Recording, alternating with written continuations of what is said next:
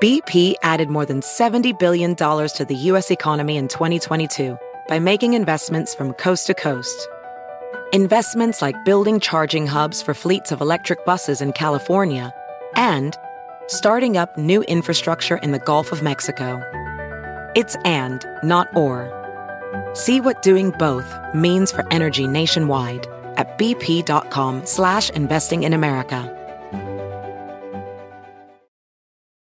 Want the same expert advice you get from the pros in the store while shopping online at discounttire.com? Meet Treadwell, your personal online tire guide that matches you with the perfect tire for your vehicle. Get your best match in one minute or less with Treadwell by Discount Tire.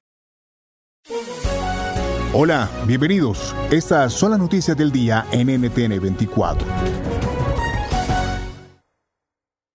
A día de las elecciones conversamos con el presidente de Ecuador, Lenín Moreno.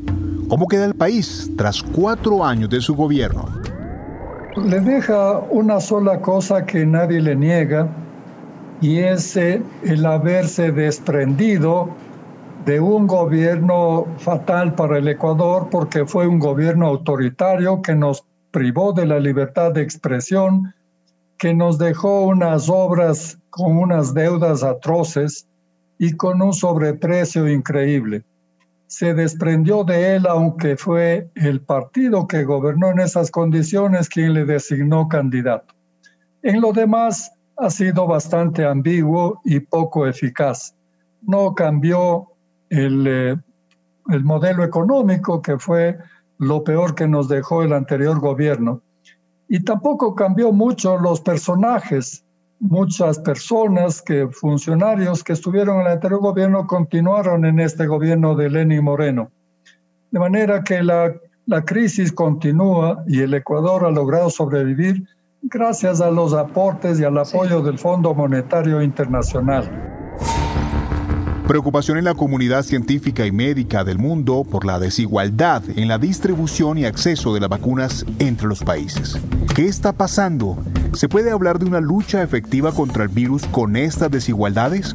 Lo responde Rosalind Lemus Martin, es doctora en investigación molecular por la Universidad de Oxford están apareciendo cada día más variantes nuevas del SARS-CoV-2 que son más transmisibles, que pueden ser más mortales y que pueden evadir el efecto de las vacunas. Y entre más tiempo le estamos dando al virus de replicarse, es decir, entre menos estamos controlando eh, los casos y disminuyendo los casos, entonces van a aparecer nuevas variantes. Por el otro lado, tenemos el punto en que para poder alcanzar la inmunidad de rebaño es necesario vacunar al, al menos al 75% de la población mundial. Entonces, ¿qué va a suceder? Que algunos países van a estar vacunados, van a tener vacunados al menos al 75 o más por ciento de su población, pero va a haber otros países pobres que no han tenido acceso a las vacunas y que no van a tener a su población vacunada. Y entonces, en ese punto no podremos estar controlando la pandemia como tal.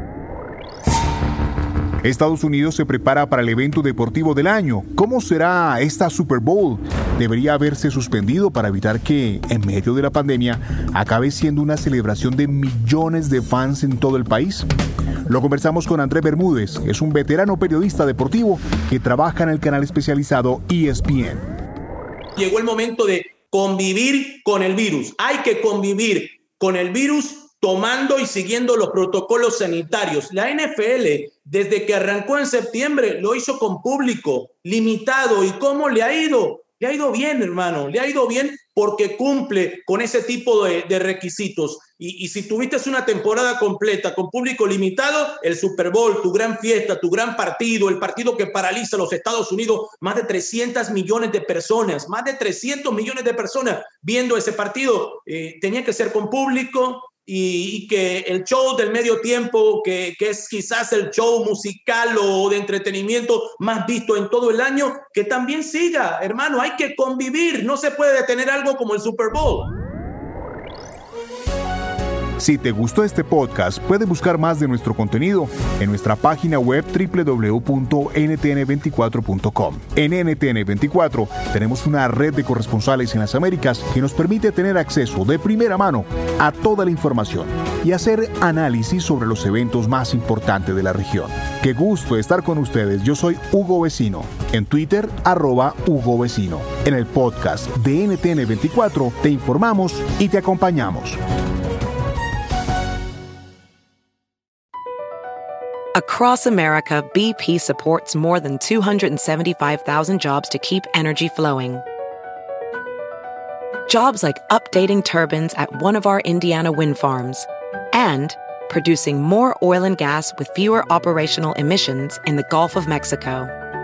It's and, not or. See what doing both means for energy nationwide at bp.com slash investing in America.